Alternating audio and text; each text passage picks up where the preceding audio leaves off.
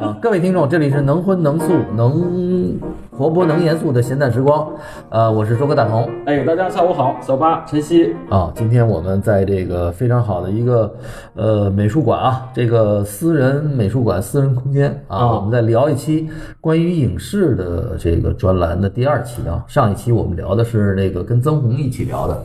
啊，完了也是个电视剧啊。对这一期平原上的摩西，哎，平原上的摩西，呃，完了，我当年啊，不是当年，就是今年，我以为那平原上摩西是今年国剧天花板了，结果我刚追了一更牛的剧，哎，《漫长的季节》，所以呢，特别约了业内的两位大咖啊，先介绍马老师，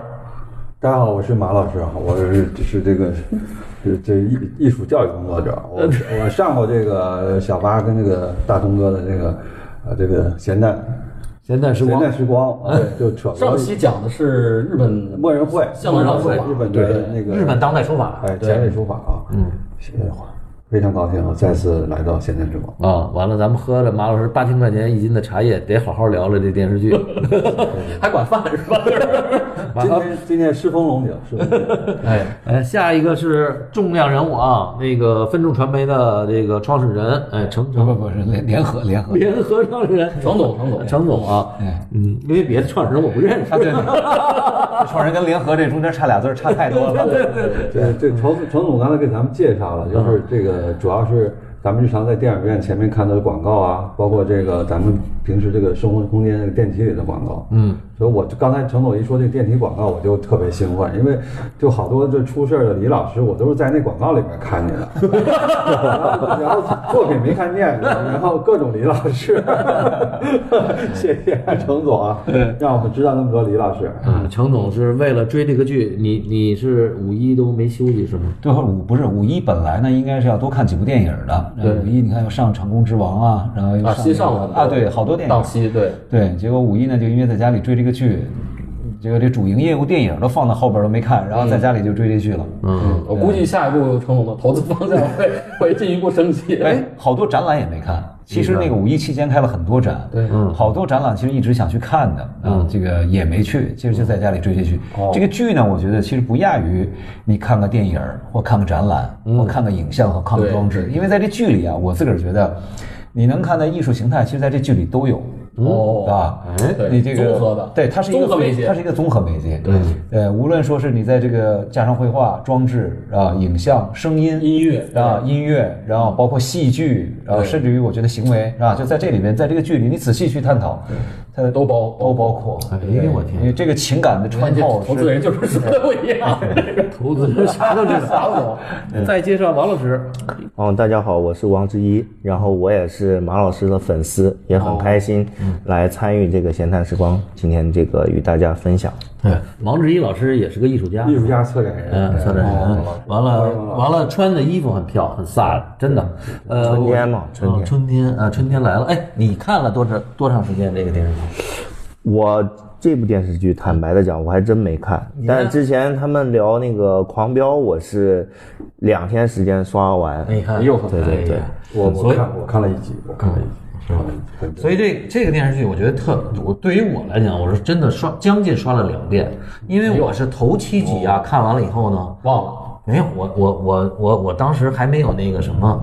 啊，没注册会员，没交钱，对对对，白白看了，白没白看，对对，，不是 VIP，后看来来那个还打着码呢，对，还打算后来我看，哎不行啊，这个太好看了，嗯我媳妇儿也要看，为了陪她，我又入了个 会员，那哎啊个完了又重新什么看做。的是吧？啊完了，哎，比那叫什么四 K，什么超高清清，哎呦我高清天， 4K 看着太爽了。对，当然，但是这一电视剧我看完了，我觉得真的是天花板。天花板，绝对是天花板。到现在为止，这呃，应该我觉得可以算是这三年以来啊，嗯，国国剧产的，嗯啊，无论说是网网剧还是包括台剧，它分成两个嘛，对，一个就是爱油腾，哎一个就是啊台上不是不是弯弯的剧啊，对台剧对， 台剧和呃网剧里边儿，我觉得它是绝对是最顶级的啊，因为这个他这个导演在上一次的那个剧，在豆瓣儿评分也是非常高的，一八点多啊多，八点五是八点几。对上次那个隐蔽的角落，隐蔽的角落当时也是热播的网剧，对对对。为什么？我后来想了想啊，就是我我最后再再再说这个，我有几个特别有意思的观点。嗯嗯。首先呢，这这这这部剧呢，让我觉得特别中国，就是就是他，他第一个，我们嗯先从现现实主义，呃不是，就是他中国的这个概念是什么概念呢？嗯，哦让我想起了《红楼梦》，为什么呢？就是他首先他每个人的名字都是有意义的，嗯，那这跟《红楼梦》是哦，还有一个，他那个诗从始至终跟你看《红楼梦》大量的诗，但嗯是因为电视剧他没办法，所以他电视剧这个王这个这个王阳做了这首诗，也是自始至终。他所以他其实，在文本上，呃，当然我我没看过小说啊，我只是从电视剧的这个文本里头思考。他文本上他有一首诗，其实跟《红楼梦》的那个诗是很像，嗯嗯，啊，它是都是映照的这个这个这个故事的从头到尾。哦，呃，第二个，他给人所有人起的名字都是有意义的。嗯，这个是让我觉得，你看《红楼梦》里头很多我们不知道小人物，比如沾光，就是其实是天天跟着贾政混的那个那个混泡小人物哎，小人物这里的小人物也都有寓意，而且有的寓意是非常非常你得仔细想才能想明白的，它不是让你一下就能明白的。所以就是为什么这个剧，我就是说劝大家要追一遍、二遍、三遍呢？嗯，它里边的很多的细节埋的很多梗也是。呃，特别像《红楼梦》那个草蛇灰线，对呃，这个这个，就像把这故事编的自始至终，从头到尾，它你回头再看，哦，原来是那样，嗯，哦，里头它，而且它里头有一些超现实的东西，也是让你看不出来的，嗯，哦，你比如说，我我我我我看完了，就是它最后的那个情节，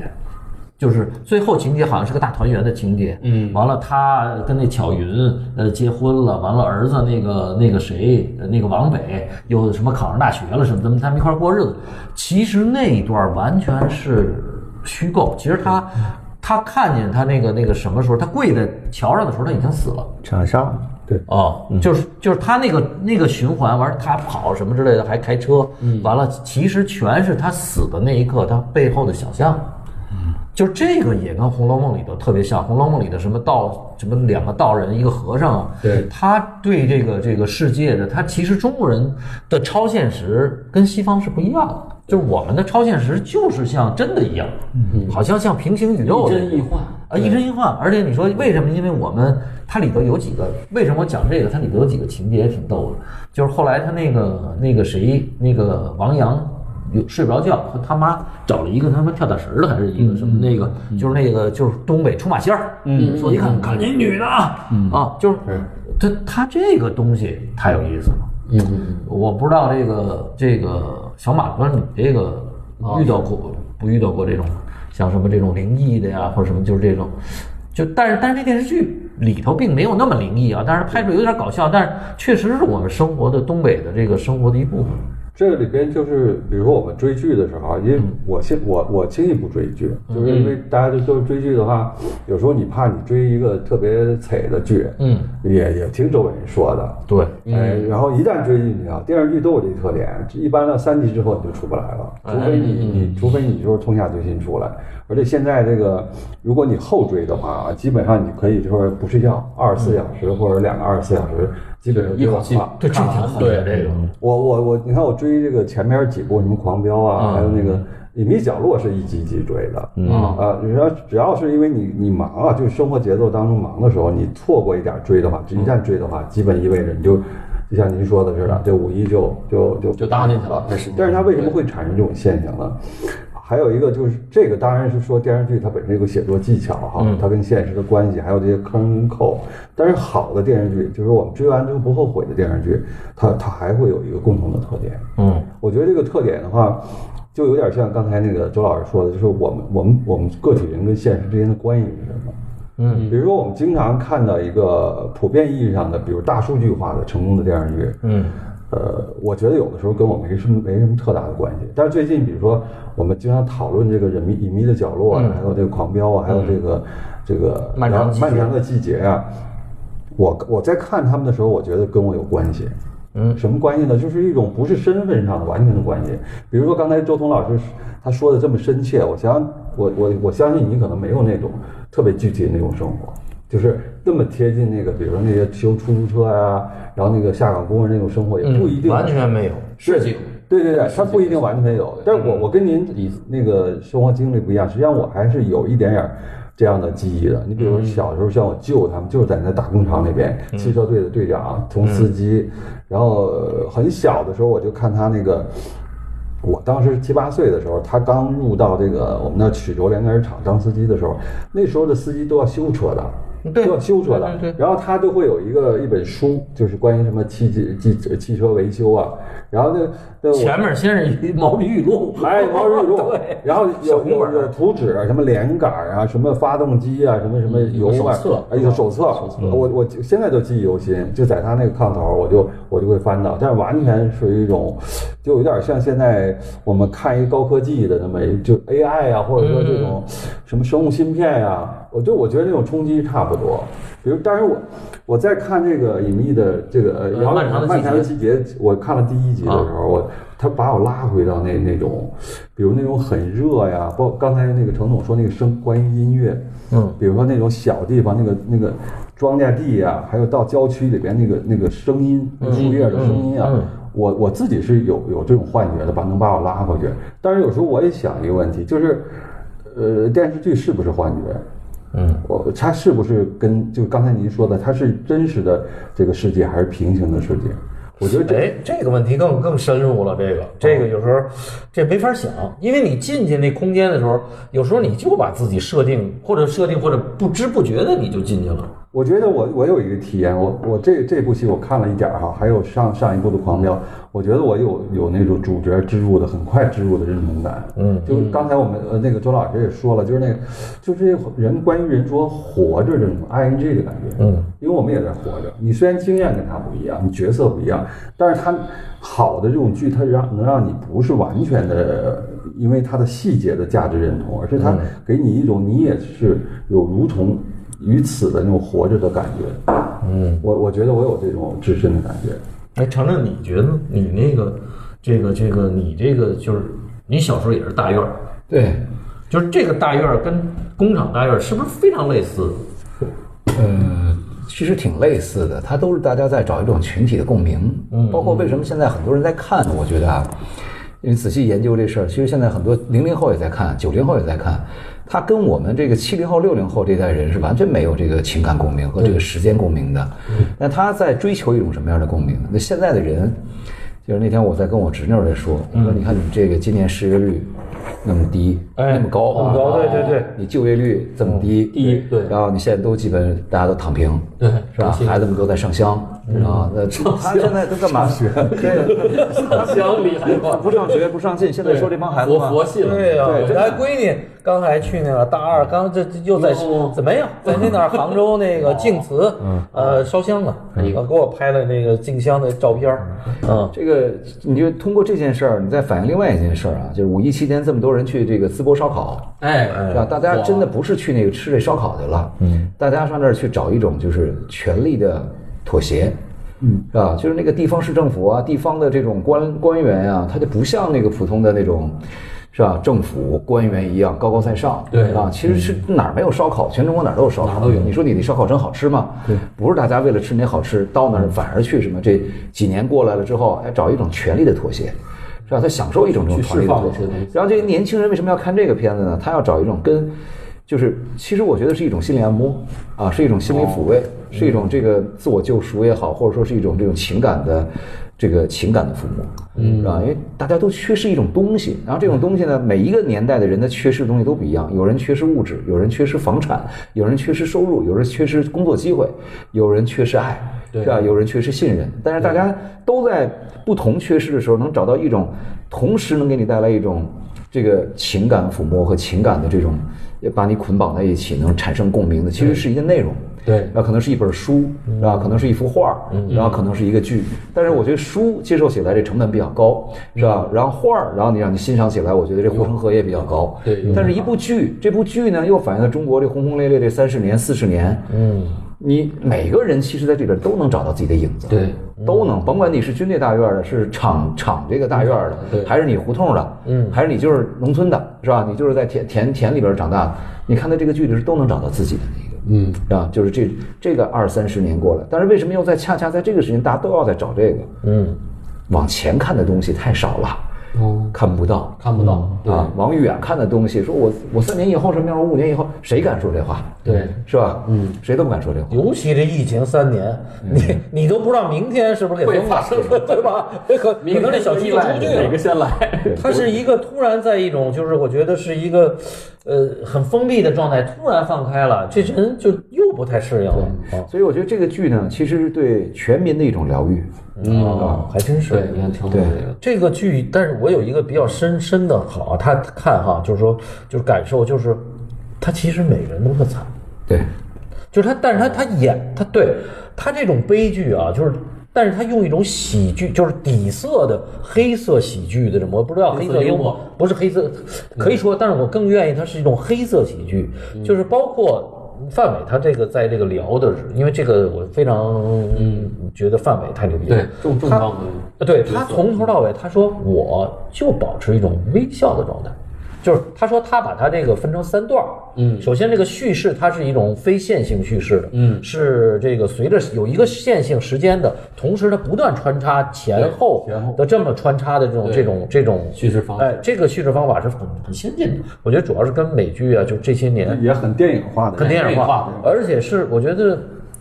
您这个程总说，为什么年轻人爱看？如果你完全按照线性时间这么，没人爱看，对太太闷了，太闷。哎对，，他把不断的往里头就是穿插这个就是这个意识流啊，什么这个这种东西和这个蒙太奇哈、我们马老师讲，完了以后呢，他因为不断穿插，所以他冲淡了每一个情节里最悲伤的那个地方。嗯，生活呢就是苦涩如歌。对，嗯其实你看每个人都有这个苦涩如歌的这个片段。对，那还有一个从观众的角度来讲，他过去我们愿意看英雄主义，嗯，你看就是我们七十年代啊，咱们特别愿意看英雄主义，对，我们得到英雄王强，父母的认同，嗯，领导的认同对，组织的认同，对啊，得到观众的认同，得到比如我创作了一个作品，我希望得到同这个同行的认同。对现在的人不是这样，对吧？尤其现在越来越年轻的就是自我，他不需要得到外界认同。对自我啊，所以其实从观众的角度来讲，就是窥视和这个窥视、窥窥视别人的生活、窥视别人的隐私，从底层来讲，你是愿意看别人都过得比你好呢，还是愿意看哦，原来其实都 都挺惨的，都那么苦，同命相连然后那么一看完了，其实我还不是最苦的，哦啊我还行，呃我去一看还有更苦的人，所以为什么那么多人爱看这个片子，给了那么高的分？因为这个您刚才讲的一个特别重哦要，嗯因为这里边每个人都是悲剧，对，它是非常悲剧色彩的，这正迎合了现在这个社会。也不叫价值观啊，正迎合了现在社会大家对内容的一种需求的底层的底色，就是我希望看完了之后，我又在怜悯别人的同时，我又觉得自己还没那么惨，嗯，我就珍惜自己现在当下，珍惜生对活，珍惜关关系，是吧？嗯，它真的确实一种心理，就我觉得这是一个心理疗愈的一个片子。就是他们活着特像当年那个电影的那个葛优那个活着活着，哎，那那是上一个时代的巅对峰之对作，对，嗯对，但是那活着，你今天再回头看哈，它确实离咱们太远了。嗯，这个故事啊，其实它因为它很近，它最后的时年候代比较近非常近接，近对几乎就就就是咱们今天差不了十年八年的这个样儿。嗯，所以包括这个他最后那个儿子什么小北上北京考大学，他起了一个名儿。我为什么说这个电视剧要特别有意思？咱们看这里头这个名字，其实这个名字里头，首先啊，他叫王响，这个这个范伟演的这个是一个工人司机，一个劳模。嗯，他确实刚开始很响，因为什么？他是劳模，在说话跟厂长大嗓门儿。嗯那个年代没改革开放的时候，你是劳模，我操，你他妈的会一门技术，就像那呃小马老师刚才说的，你看这翻那书，你把那个什么磨杆儿啊，这个什么拉杆儿，你给弄清楚，这这齿轮你给弄清楚哎这，嗯技你在厂里你就是老大。对对对，有优越很非常厉害，对，他名字起特别好，你像这个德胜，嗯，彪子。对，傅卫军、嗯魏军儿，嗯，这都太生活化了，而且特别东东北话，嗯，是吧？你其实那个东北你要查吧，叫“响”的这个字叫什么？李想、王想、张想，就叫“响”这个字，全中国肯定就是东北最多，是吧？对，响子，想是吧？就这个你彪子叫什么响彪这事儿，一到到到广东、广西，没有人叫这个，没叫这字儿对对对，而且又说到这个彪，在东北人彪了就是 二，对，就一二逼彪嘛对，而且他演的也是那个也是那个二了吧唧的那个那个德行。刚才又说的一个名儿，傅卫军，魏军，对，但是他这里头有深意。对，哦，魏军，咱表面上看是魏军，他其实是维军。对，哦就是他的一生都是为了别人。嗯，这个军是谁？就是他姐姐，就是这个沈墨。嗯，傅维军，他首先他跟姐姐不是姓一个名儿，他你说他这个人太惨了，嗯他本来应该姓沈，完了他他他大爷，操，倍儿他妈坏了，我就不养不要他了对了，为了霸占他姐就给他踹出去了。哦，他就变成他妈的别人家的孩子，而而且他别人家又不要他了。那家好像说了，人家又生了一孩子，又给他送回去了，所以他是孤儿院长大的。所以他，而且他叫维军，傅维军，傅本身有一个付出的这个意思。哦，这个父所以，当当然他不是那个傅啊，是姓傅那个姓傅的那个这个傅，但是富山的那个但是其实我就说他这个名字，就是你仔细想，傅维金，这个还有一个名儿特别好，巧云，嗯，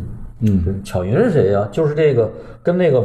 王响最后跟她谈恋爱那老太太。哦，年轻的时候，她老公身体不好，嗯，她为了帮着她老公到工厂，她是本来是一工厂泵房的一工人，嗯晚上人家去 KTV 陪酒去，哦呦哈，哎，完了完了完了，在那个小房间上厕所的时候，给他儿子唱那《星星星星亮晶晶》。对对对嗯这么一大姐，这么一大姐，在这个王响的儿子王阳死的时候，又帮着他们家去去去收拾，去去去陪着，而且她老公都那样了。她老公还要拿钱给这个这个对这个这个谁这个王响，太真实了。太牛逼了！就是嗯你就因为我父亲死的早，我是十五的时候我父哎亲没了，我印象特嗯别深。我妈那一个本儿，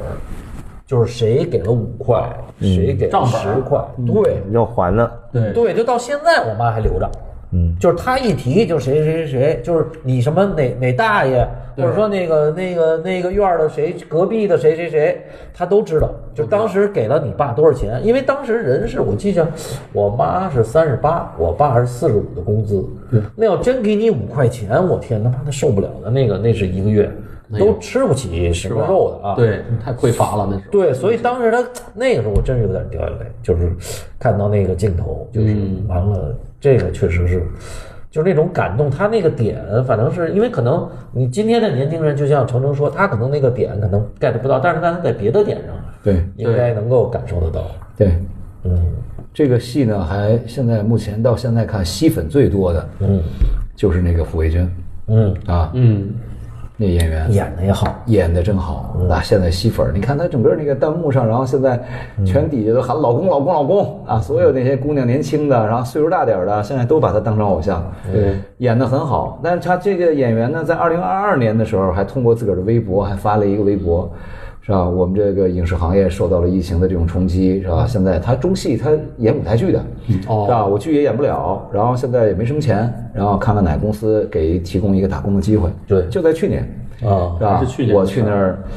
挣多少钱无所谓，咱都好商量，是吧？任何行业都可以，我就在我就当体验生活了。哎你看，在去年的时候，他在上一部戏呢，就是四月一号刚刚那个电影院上映的编辑部的呃这个这个宇宙编辑部，那啊宇宙编辑部也挺火的，他在里边儿，对，看了吗？我看了，好看吗好，非常好看，宇宙编辑部啊，宇宙您编辑部看看那个片子呀，也非常好，电影啊，也评分哦已经上线了是吗上线了，在在对，院线上现。现在已经在爱优腾可以看了。 OK 哦现在爱优腾可以，他在宇宙编辑部里边演了一个也是二愣子似的，哦，然后跟一个科学家，然后一生就是那个要研究外星人。嗯，啊，这个那个剧也非常好，您看那电影吧。您看完那电嗯影，我估计您下一期要说电影，您要说那个哎了，非常有意思。那个是电影当中的漫长的季节，哎，真棒！有对那个是电影当中的，到今年开始上映的也是今年的爆款，那个爆款，对，嗯啊，票房非常差，没什么好票房。但是你看中国的所有大咖、大电影人嗯啊，中影集呃，我团，看了一个表，就各个脑袋都是那个年轻，全是男的，那那那么一个表是他海把海海报是个大海驴报，海报是个大驴头，哦，大驴头啊，这个电影非常好，这很很文艺 OK 哦很艺术的电影。然后这个电影也是，这个你看华谊也参与了，然后嗯呢中影，然后再加上阿里，反正就是万达这大的片方，嗯全都在参股参投。然后这个演员呢，在这里边也演了一个。但是这个电影因为没火嘛，它没有制造这个社会效应，没有像这么大的广泛的流量。但是这个电视剧把这个男演员一下给拖出来了。嗯啊，中戏啊，他就后来他毕业之后，他其实没拍过太多电影，他一直其实在舞台剧啊演这个戏剧。对其实戏剧真能练人的，是嗯是吧？对那硬硬功夫那硬功夫他们那个，对，而且这部剧最惨的其实就是他在雪地里的对那个镜头，几乎几乎可能是就是到了谷底的谷底啊，因为你想他从小这么一嗯个出身，对吧？完了他自己凭着自己能力啊。嗯，完了开这么一个录像厅，嗯完了本来有一定的转机，这时候他遇见了一个他喜欢的姑娘，嗯嗯，姑娘还挺漂亮，完了这姑娘也喜欢他，我觉得这个就是说他那个姑娘跟他打招呼的时候，他那个手有一个动作哈、就是他他姑娘还喜欢他，完了他非常期待，因为这姑娘又跟他姐姐成为好朋友，嗯，其实按照我们所有的正常的想法儿，姑娘喜欢你，嗯对吧？两那姑娘也不是什么好出身，就是也她也能够得上，对吧？她她现在录像厅也能挣点嗯姑小钱娘主要儿，姑娘的那个价值观不对，对姑娘就只是觉得他帅，对，并没有多喜欢他，就是喜欢他帅，然后觉得他质朴，觉得这个人呢跟他所接触在歌厅里天天接触那帮他不一样，他有一种新鲜感。但是姑娘其实还是，就是他他的他那个方向还很明确啊，就是要挣钱。对，人家目的而且呢，其实那姑后来我想了想，就是姑娘把她姐害了，嗯，就是就是弄点药，完了跟那香港老板给睡了，大概这么一个姑娘。完了呢，后来我想了想，其实就是对于真正的这个很底层啊，就是我我来洗。就是贞操这东西算他妈什么呀？对很多人来讲，我觉得这是一个很……当然，我们今天来讲，就是如果这算什么，就没有东莞了，就他妈没有今天 KTV，我操，小千涨小小费都涨到两千三千了，对吧？大部分的人其实真不把这东西算当一回事儿，其实也真不是个事儿。尤其是在那个年代，特定的历史环境、特定的对特定的是吧？那种历那史种人的生存的那种状态下，对对，嗯，小贫不相娼嘛，是吧？对对对，完了，但是这沈木就是这，其实其实后来其实这个世界有，就这个电影啊，这个有有有这个沈墨为什么叫沈墨？嗯，沈又是沉的意思，嗯嗯，墨就是黑的，黑沉其实全都是由于他弄出来的这事儿。哦，就是你想想这个，就是我们讲生活里头有一些倒霉蛋儿，但是不不赖他本人不是这么一个人啊，对本人是一个很励志的这么一个，呃呃，独独这个这个由这个父母死了，什么被别人养，而且被别人这个这个一直被别人这个这个他这个大爷性侵，对，完了到后来又变成了这个这个这个大学生啊，完全靠着自己努力，嗯啊，在在这种情况下，他居然居然能够还能够一直读大学，但是你想想，所有的这些事儿都是由他而产生的。这个沈墨，完了，所以他的名字和这个王想、王阳完全是分着的。哦，一个是王，你听这个词儿啊，就是咱们这读音啊，就往上的，就是元音。嗯，阳，听，就对他是一个对对，对完了为了救他也死了。哦，就是她，她其实她其实这个这个女孩儿，就是我们如果按照，就是这边老太太不给她讲故事，嗯，说说这家是一个祸祸害精，嗯，但是我们今天要回到女权这，她是不能这么看。但是其我们确实也不能这么看，嗯但是确实这个故事的所有的这个这个这个，首先这个线索是这个这个王想，嗯这个这个这个老头儿，完了，但是所有出的这些梗的这个点和这些凄惨都是跟这个沈墨有关系。这个、这个剧呢，还有一个梗啊，这个刚才、嗯这个明阳明阳没来，然后我刚才一来的时候，呃，见着明阳，明阳当时就说这个，呃，因为我们现在在聊这个漫长的季节，嗯，明阳告诉了我一个这个一个线索啊，这也就是他因为能研究出来，就是在去年的时候，在那个站台中国有一展，嗯，那个展叫什么来着？我又给忘了，逍遥逍遥游，逍遥游，哎，这呃这个新加入一个啊，对对对对来打个招呼。大家好，我是那个开拍的姜明阳啊，各位老师好，各位听众大家好。哎没有没有， 这你挺有经验，啊上过广播电台上过，对对对， 我我看过看过咱们的那个播客嗯啊嗯，也是通过周老师的这个，因为周老师他很专业的一评人嘛，然后包括藏家非常好啊，正好今天借这个马英老师这个展览，正好说，哎，今天有一我们今天现在主要是聊这个这个漫电视剧，漫长的哎待会儿聊马老师这个。一会儿聊聊到马老师和剧集，对，好明阳，你可以说说就是那个漫长的季节，你看了吗？呃跟跟那个展是有什么关系？哎，对这个有意思。嗯可以啊，其实就就是这个，呃我知道咱们这个今天聊天的话题有一个漫长集结之后呢，我和剧剧就说，哎，我们补补课，一共十二集，我现在看还来得及。对，所以我我是看了五集半啊，还没有完全看完，但是通过其他一些平台、一些文章啊，包括有时候陈哥有时候他也会转一些，可能会看一些细节，我就发现了，就是哎，他这个小说的这个作者呀、呃，原作者叫班宇，班宇呢，其实我一下子想起来之前在《站台中国》，海涛老师在去年的时候做了一个展览叫《逍遥游》，嗯，这个《逍遥游》包括那个他在现场展览的时候邀请了十五位艺术家，然后呢，其实都是把自己的，你像李大方啊，像这个呃毕建业啊，邱瑞祥，然后就是好，包括班宇他自己也作为艺术家啊，这个身份参与到这个展览里面去，他其实就是根据这个小说的这个这个。体现出了建设性方面的那个东西，然后做了这么一个展览啊，邀请展其实是一个，所以我就在想，就是其实刚才聊到这个，就是因为因为班宇他描写的，当然就是《逍遥游》也好，《冬泳》也好，包括《漫漫长的季节》，就是这个剧也好，我之前没有特别多的读它的原文，嗯，但是它体现出来那种。对于就是生活细节的那种把握，就对于一个特别真实的人的一个一个一个呈现，就是包括他的整个的呃人物形象啊，他整个的这种就是呃形象人物形象变化的过程，其实是。描写的非常直接而且透彻的，就是对人性的那个描绘，包括其实《漫长季节》有一个镜头，这个镜头呢就是邢三儿就是被那个呃那个马队，还有就是他们三个人堵在那个堵在餐厅的那一段儿，突然就是他因为生病嘛，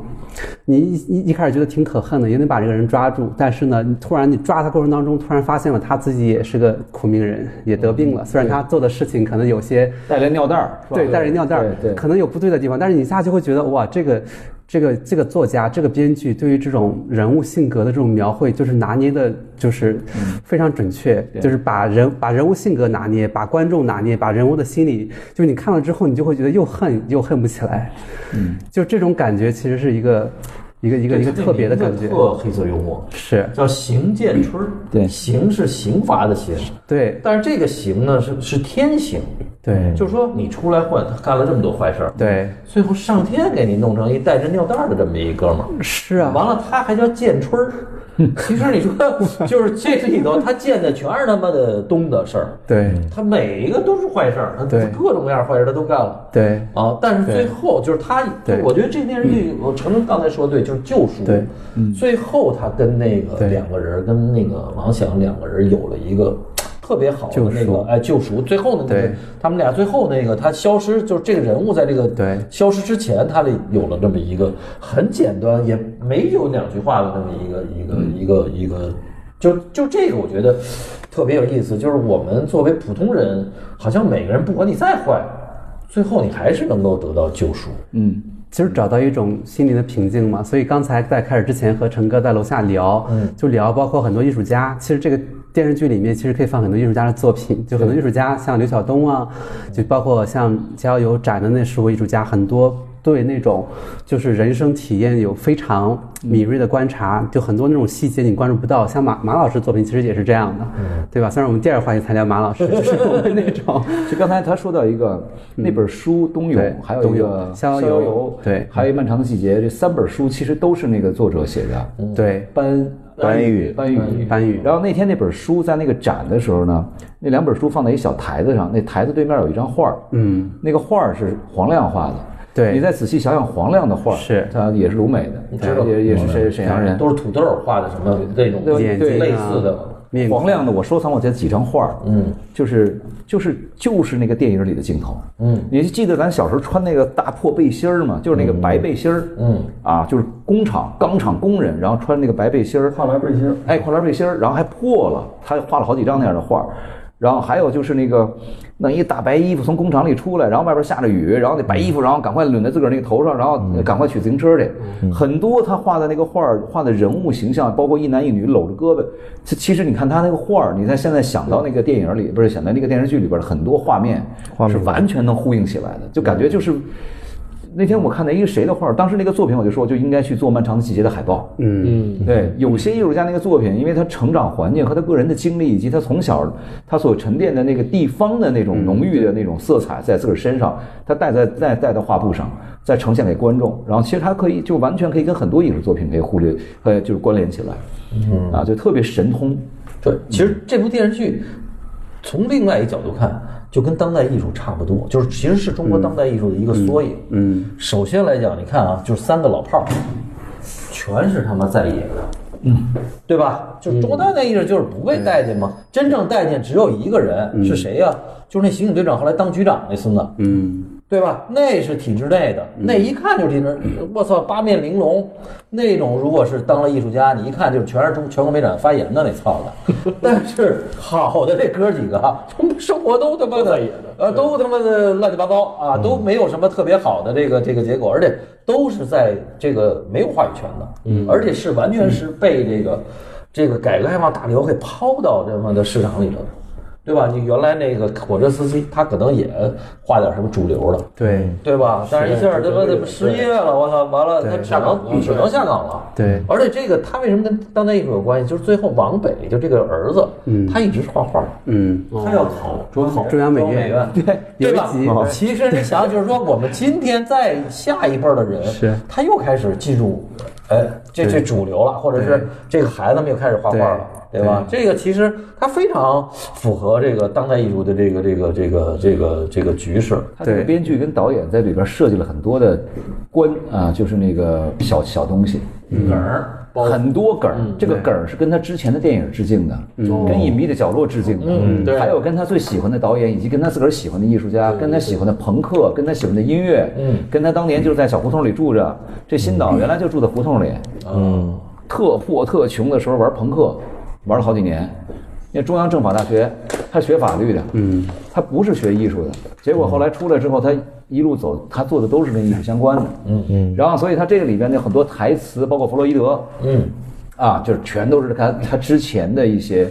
就是他自己的生活经验，嗯。然后他在这个剧里边是导演，然后加入这些东西，然后再向之前的致敬。这也像当代艺术，现在现在很多人画画，嗯，是吧？都是致敬，对啊，都是致敬。对，追根溯源，它这里边儿其实你追根溯源有一个小呃，哔哩哔哩有一个那个视频，十七分钟，就讲它所有追根溯源的东西，太有意思了。嗯哦对，您看完那个，对你再从头再看一遍这个电视剧，那就更有意思，因为对它解读有深度就不一样了嗯对，聪明，他把聪明放在里边儿了，而且把善良放在里边儿。嗯，就我觉得会追根溯溯源的人，尤其是他会致敬的人。呃无论是对自己曾曾经的成长经验，还有包括他对他现在的面临的这个，呃，这个变革改变，因为他现在火了嘛，嗯，是吧？马上一下的生活，他可能就发生很大变化。但是我觉得什么人，他只要是能对之前的事儿还有追根溯源，对我觉得这种有心是对啊，其实包括刚才聊到这个，就是这个电视剧和艺术之间的关系，我觉得它有特别强烈的呼应关系。其实你看整个的这个电视剧，虽然我没有只看了一半儿啊，它其实发生在三个时间线，这三个时间线的跨度可能也得有个将近呃20年二吧十10多十七年八不到20年嗯对，不到二十年的这个时间，其实这个呢，其实把这个时间，就同样一个人物，比如说他整个的这个妆容到他整个人物的状态，其实是有一些变化的。然后呢，这个其实我们对应到这个艺术创作上来讲，一个艺术家他早年创作的时候和晚年创作的时候心境是完全不一样的。怎么发生的这个不一样，就是他的经历不一样，就时间赋予他这段经历有很多不同的含义。嗯，比如说他的生活的变故啊，是国家的这种转折变化，然后在他的这个整个的这个，就是二就是你二十年后你再看二十年前的自己，是不是是很想回到那个时候，还是说那个时候是一一个阶段，然后现在经过二十年的变化，又有新的不一样的变化？因为这个，我觉得可能在延伸一个话题的话，就是什么样的那种呃电视剧也好，什么样的这种艺术也好，就是它什么样的东西是好的。我觉得这个其实我也挺想听听几位老师的这种感觉。对他，他我为什么特像当代艺术呢？就是说，这部电视剧最牛的不不是那三个主演，是所有的那些小角色，甚至是坏角。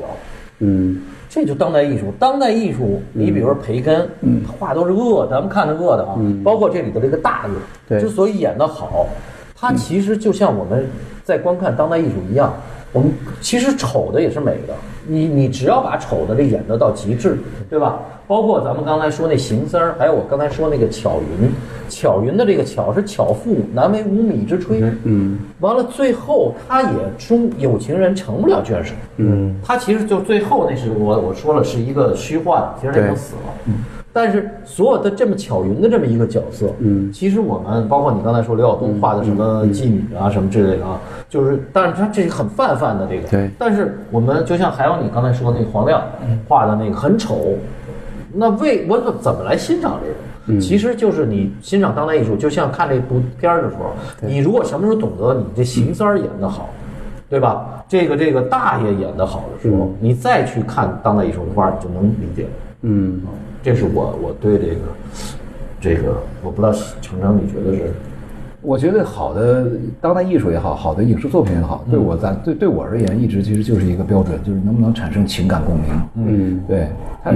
这个人吧，你在嗯不同的阶段，二十岁、三十岁、四十岁，其实都需要找到一些这个生理，还有包括物质以外的这个东西，然后能够让自己链接跟自己的精神层面的东西。嗯，嗯，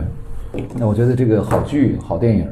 好的音乐，你看，你你经常就是在这里边一瞥，你瞥里边的一个画面或一个色彩或一个声音的时候，你都能给自个儿带来震动。这个震动它是跟自个儿的这个你经历是特别相关的，然后突然能让你自己变得，我觉得很热烈也好，很暖也好，然后甚至于对生活充满希望也好，对未来我觉得也是有憧憬也好，我觉得他就是他就是很善良的，无论他的表现形式多恶，嗯，是吧？然后是多黑暗，然后他表现形式，表现形式它就是表现形式，不同的媒介材质，但是就是这他谈到你自个儿内心，然后你再你再影射出去，你对你对未来的这个态度，我觉得这个就是有价值的，对。对，其实我今天中午我来之前，我做了一个艺术家的一个电话采访啊，赵阳老师，他在杭州嘛。其嗯实我之前对他、对不是特别了解，但是我就我打完我们打了一个小时的电话，我觉得对他整个的创作理念还算是了解了一点。我觉得他就很有意思啊，比如说你看他是七零年出生的东北人，但是呢，整个的这个学艺生涯是在杭州，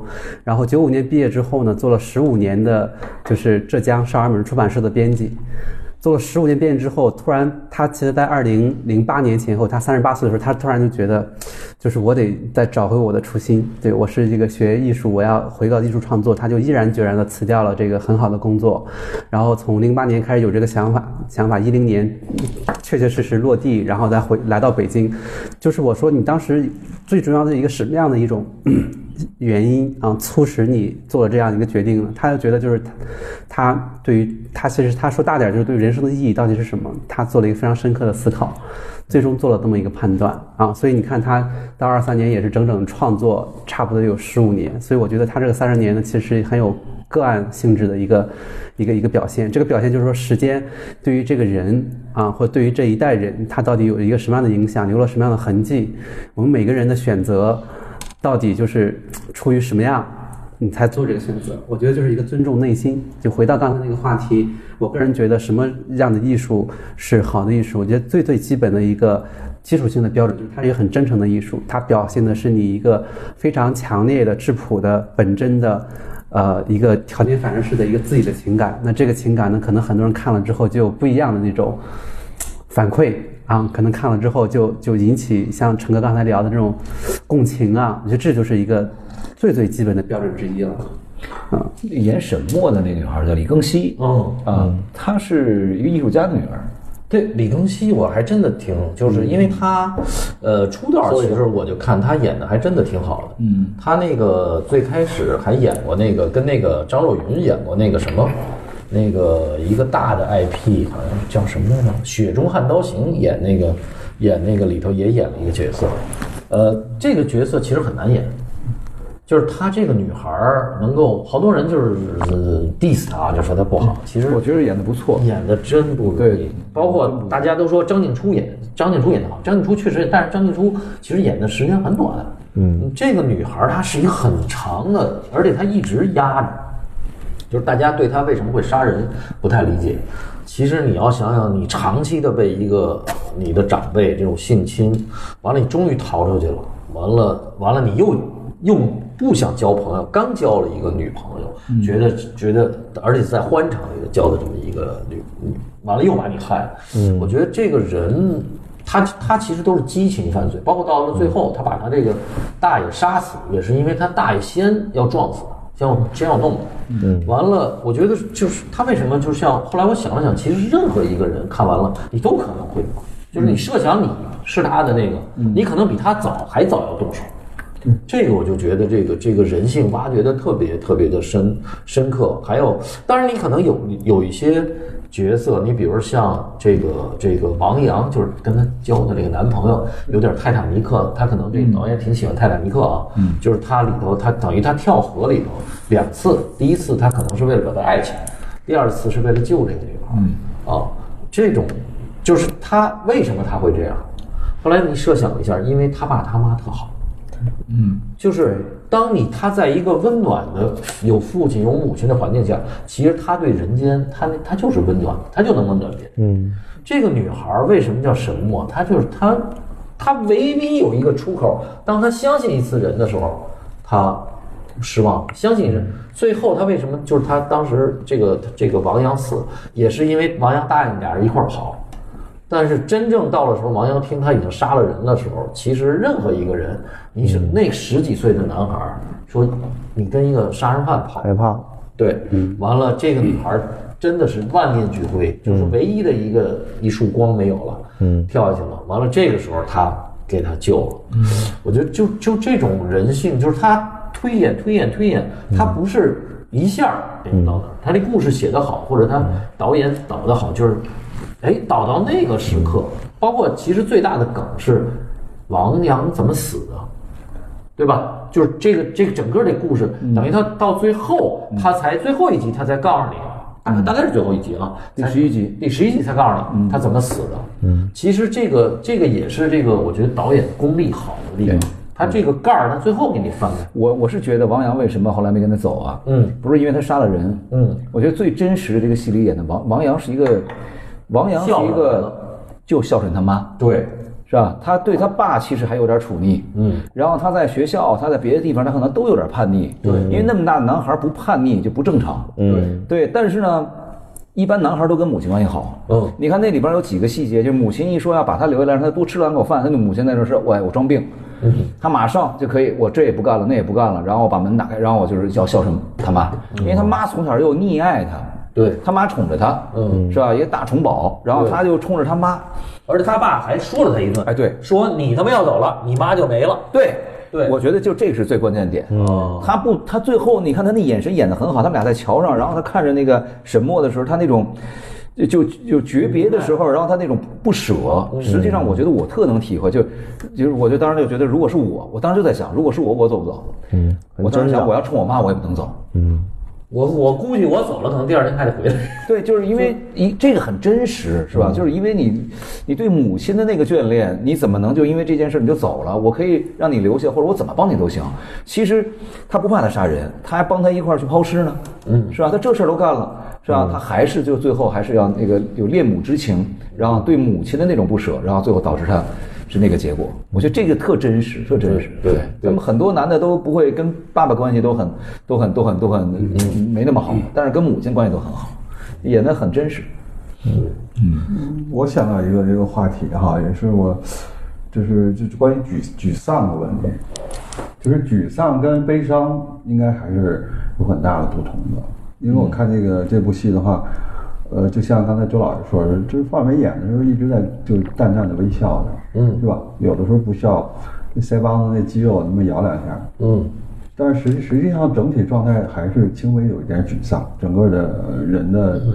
呃长的一个状态下，或大家的一个基本状态下会有这种好像我觉得是，就是他绝望之后，人其实已经麻木了。麻木了。对他，他的那个情感就是，他突然有一个很厚的冰层给你压着以后，对完了，其实你你看冬天的那个那种冰冰的冰层，其实你感觉不到冷，嗯，啊，是吧？就是他你看就是风过呀，就是好像自然的那种状态，对，因为因为那个之前有一个匈牙利一个导演贝拉塔尔，贝拉塔尔大家也知道是在世的大家都公认的一个艺术片的大师了，是吧？嗯，就就是他他说自自己是第二，就没人说第一了。他曾经有过一个一个表达，说他只拍摄或者说只只去塑造，只去甚至是赞美，呃，用他的艺术来表达那个沮丧的这种状态，而且他认为对人类的呃基本状态，或者说按照这个百分比来说，有百分之九十多的基本的人的基本状态是处在沮丧状态。啊，因为沮丧这个东西，大家就像刚才你讲的，他还是活着，对吧？还是麻木了，或者叫麻木也好啊，或者叫呃乐观也好啊，或者叫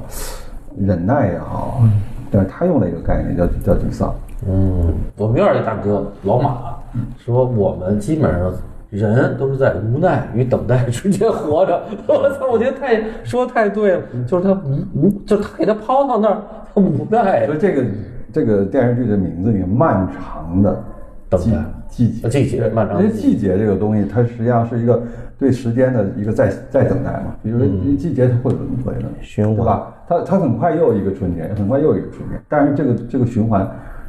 是漫长的。但是每一个漫长的小的单元里面，它重新还有一个新的波浪，或者是一个新的希望啊，或者是新的一个不错在那边发生。这特像有一本有那我看了一个哈，就是说它特像有一首歌，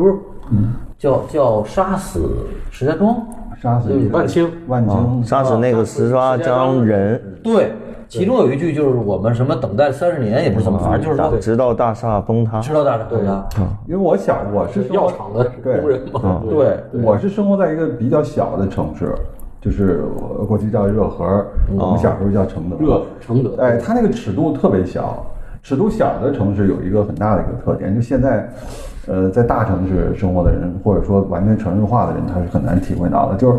呃，所有的这个新闻的话，都是呃口传的，嗯，就是很快。比如一个恶性的事件，啊比如现在我们小道消息吧，呃，就恶性事件。你像我现在在我的记忆当中，就是我还可以复述当时我在少年时期还有儿童时期听到的学校里面呀、隔壁学校里边呀、然后周边社区里边呀、甚至这条路的这个路口刚刚发生了一个，比如交通事故，甚至一个斗殴死掉了。那是很快的被传播的。你比如说，比如说我们看那个，呃，这个《漫长的季节》里边，它实际上它里边是有一些是没那么悲惨，但是它里边有很多这种非常不错的这种事件在发生的。但是现在的人他是很难通过切身的这种消息来得到的，他是通过媒介，比如说每天刷的来。二手消息但是我像我们小时候啊，我我甚至想，比如像那个导演、编剧，跟我们岁数是差不多的，但我们那个时候那个城市尺度跟社区尺度，这个东西就在周围的，而且是深深的触及到、触及到。比如我给大家举一个例子啊，就是在我家那个我们城的叫什么什么沟，就每天放学。就是我从小学、初中、高中都要骑自行车、走路经过那地方啊。说某一天的下午，我回到家就听家里人就我邻居说啊，就就这里边一个出租车司机，你看那个《漫长的季节》第一集也是出租车嘛，嗯，所以我看到那个那个范伟追到那个那个庄稼地的时候，当然，那个也是呃剧作家的一个噱头了。他甚至让我们想象，可能他会被被不测，比如那人躲在那里面会捅他一刀，嗯对但最后那个人很鸡贼，不想杀人，想活着，呃想跑掉，而且偷了他的车。但我当时的连接就是他很有可能不错，嗯但是呃，那个导演也是这么塑造的，这 个那是啥呀？导演也是这么塑造还的，让人脑补，他让你想象可能这个范围就就死到这儿了，嗯就是他老追着那个开车，那是大爷嘛，哎对对对对对，大大爷大爷哦嗯范围就很有可能死在这儿了。就是导演是让我们去那么想，脑补要增增加那个悬疑感嘛。但是我小的时候就有这么一个事件，嗯就是是五块钱还是七块钱没有商量好，因为那个时候小城市它有打表与不打表。嗯对嗯哎，比如你打表的话，很可能就是五块钱；但是你不打表的话，很可能它一口价是七块钱。奇怪据，说现在泰国现在就这样，哎你上了车说 sixteen，对说六遍，你下车就要跟你要 sixteen，对对对，哦所以所以这种非常细节的东西，哦嗯，其实就是两块钱，中间的差值两块钱，就差两块然后下车一打，然后那个出租车司机给那个客人一个背挎，结果冬天头部触地，哎呦，当场就就死亡，就是就连激情杀人都不算，他嗯们算一个什么误伤，算一个口角，然后产生的一个肢体接触，但就一条人命，而且就在我家里，呃非常附近的一个状态，就是就像这样的东西，其实对我们来说是一个点状的一个东西。但是电视剧有的时候文就是我们说文艺作品啊，它能让我们知道它有特别深刻或者说很复杂的基本情感跟逻辑，比如说这个出租车。他的性格是什么？嗯，那我我小时候我完全是不知道，我现在也不知道。比如说这个当时跟他讨价还价这个两块钱那个去世这个不幸那个，他那天干了什么我们也不知道。但是有时候为什么说艺术家跟影视作品它很重要了？它能让我们看到一个一个一个基本面的一个现状的东西。但是你比如对于我们生活来说，我们生活其实也在一个一个全貌，这个全貌其实也也有它的一个不错的东西，但是基本上是慢的。嗯，你比如我们生活每个人的家庭关系啊、同学关系啊，它也会有一些事件围绕着我们，但是它其实通常是比较慢的。嗯，但是我们那个回忆当中听到的东西呢，又是点状的，所以我我觉得有时候好的作品是能让把让这两个东西能够完美的在一起。对，还有一个我想最后就是说说一个哈，那天我也写写出来，程程也也觉得写的不错，就是说我我是跟拿这个跟《黑暗的荣耀》比，就是中国剧国剧跟韩剧为什么比较高？就是韩剧，你看那个《黑暗荣耀》也是一个爽剧，大家他一直复仇，但是他他的三观是不对的，嗯，他把这个复仇，